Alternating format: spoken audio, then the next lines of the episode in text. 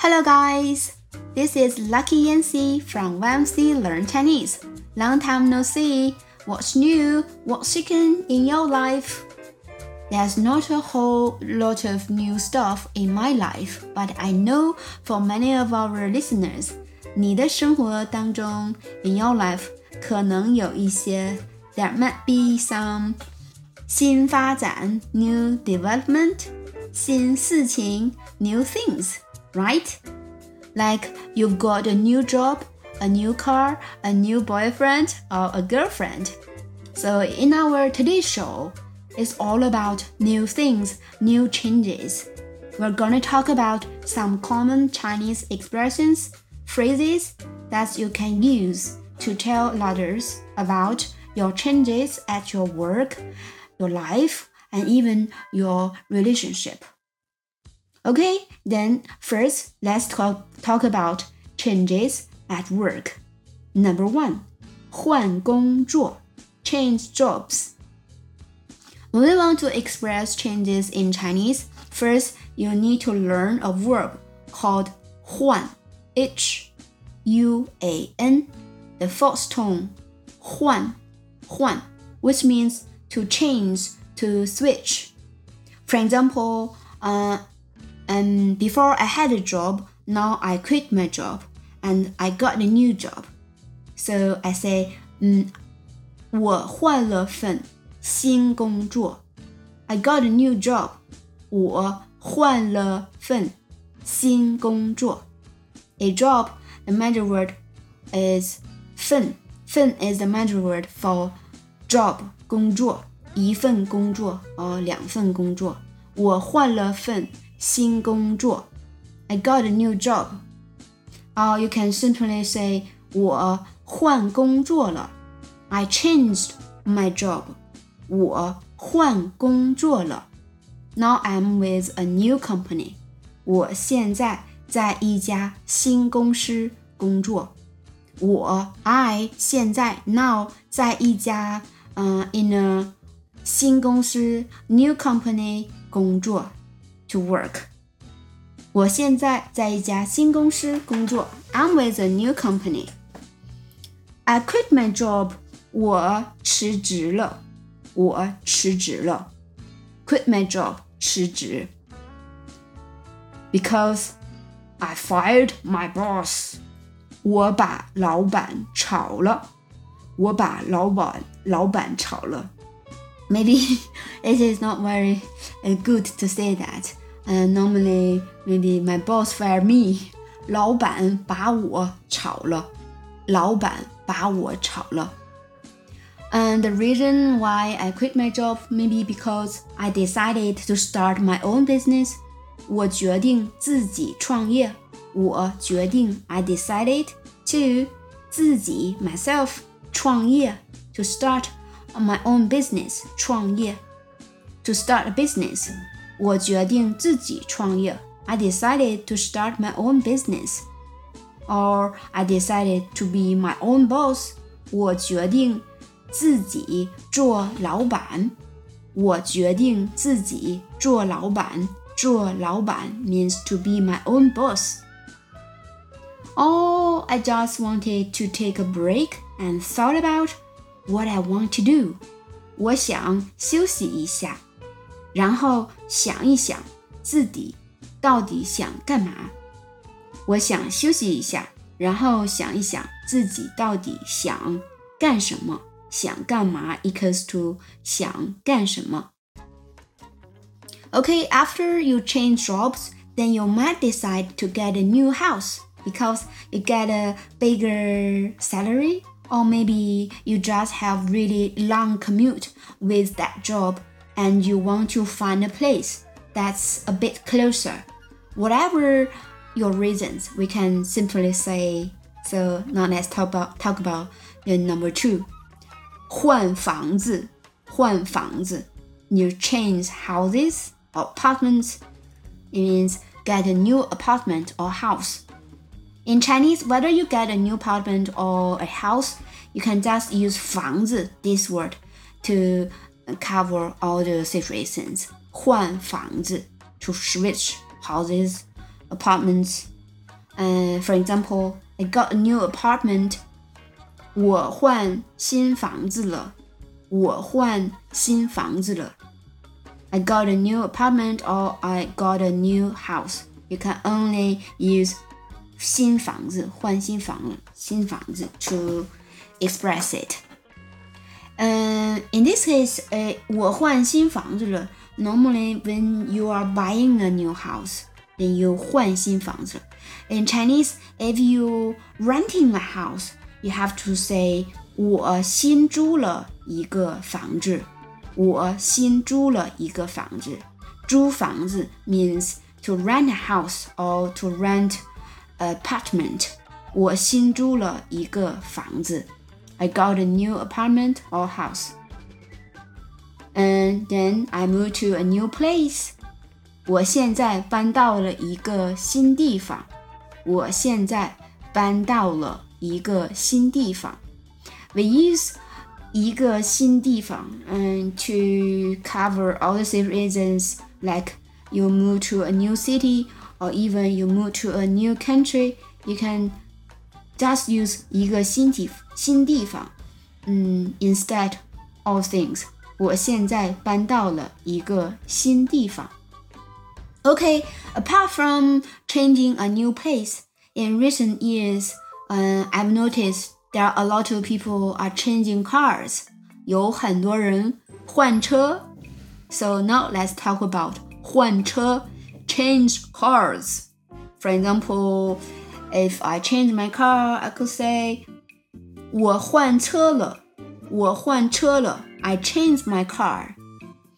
If I traded in my car, then you could say 我以旧换新，换了辆新车。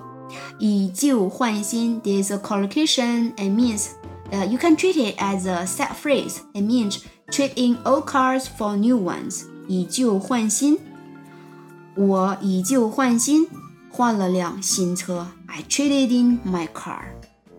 I got a new car. 我买了辆新车。Uh, whether you you bought a car or you rent a car, whatever. In Chinese, you can just say 我买了辆新车. I got new car because it's new to you, so it doesn't matter you you bought a brand new car or old one or second one. You can just say 我买了辆新车. I got new car. Uh, in recent years, the electric cars are very popular, right? lots of people also buy electric car. Electric car in Chinese is 电动车,电动车. If you got a new electric car, then you could say 我买了一辆新的电动车。 我买了一辆新的电动车。Okay, next, let's talk about changing schools and majors because in our listeners and there are also some students who st still studying at school right so number four let's talk about changing schools and majors 换学校 change schools 换专业 change majors for example 我换学校了 I changed schools 我换学校了。I switched my major。我换专业了。我换专业了。Have you ever changed your major in college？你在大学的时候有没有经历过换专业呢？Let me know and comment down below. Alright, the next topic, um, this is a little sensitive. 换伴侣 change partners. But it does happen, you know, people come together or people grow apart. So if you have a new partner in your life, here's a crazy words you can use. 我换男朋友了. I got a new boyfriend. 我换男朋友了. Or I got a new girlfriend. 我换女朋友了。我换女朋友了。This is um, when you talking to your friends. And hey, how's it been, Yancy? Oh dear, I want to tell you, I got a new boyfriend. 我换男朋友了。He's great，他非常好。He's so cute，非常可爱。 嗯、um,，actually for me, I don't like use the word 换 to change boyfriends. So I will use another um, a proper way or very mild way to express this situation. I prefer to say I'm seeing someone new. 我交了一个新对象。我交了一个新对象。 对象 it means uh, it can be mean um, both boyfriend or and girlfriend. And you can also say 我交了一个新男朋友，or 我交了一个新女朋友。Both are okay. So you have three options. For I'm seeing someone new，我交了一个新对象，我交了一个新男朋友，我交了一个新女朋友。 Or maybe you are not seeing someone new, but you are no longer together. And in this case, you could say 我们不在一起了。We are no longer together. 我们不在一起了。And well, sometimes you just decided to take some time off. So you could say, 我们决定先分开一段时间。 We decided to take some time off. 我们决定，we decided 先 first，嗯，分开，嗯，就 separate 一段时间 for a while。我们决定先分开一段时间。We decided to take some time off. Alright, at the end of our today's show, since we've been talking about very specific areas in our life, whether it's job change or apartment change or car change, now let's learn about something in general. So number six, 生活上的变化 changes in our life. Uh, for example, there have been some changes in my life. 我的生活发生了一些变化。or there have been some changes uh, in my work. 我的工作发生了一些变化。 So maybe because uh, I decided to make some changes. 我决定做出些改变。If you want to make some changes in Chinese, you can use this set phrase. 做出些改变。Here, this change will translate into 改变 is more natural and better Chinese. To make some changes，做出些改变。 我决定做出些改变。I decided to make some changes. Or if you want to uh, make some, um, for example, I decided to shake things up.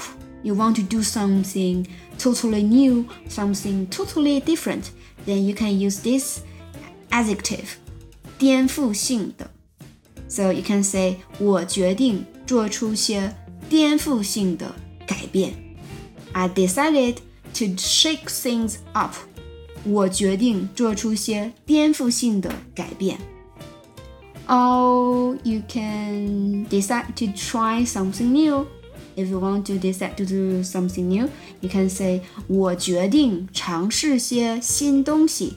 I decided to try something new. 我决定尝试些新东西。 So, have there been any changes in your life so far? 你的生活都有哪些改变呢？We do want to hear from you. Please leave your comments below and you can try to use uh, all the words and expressions that you learned um, from today's podcast and stay with us. I'll check it out. So, thank you for watching or listening to our podcast. I'll see you in our next video. Bye bye. I'm Lucky Yancy. Good luck to you every day.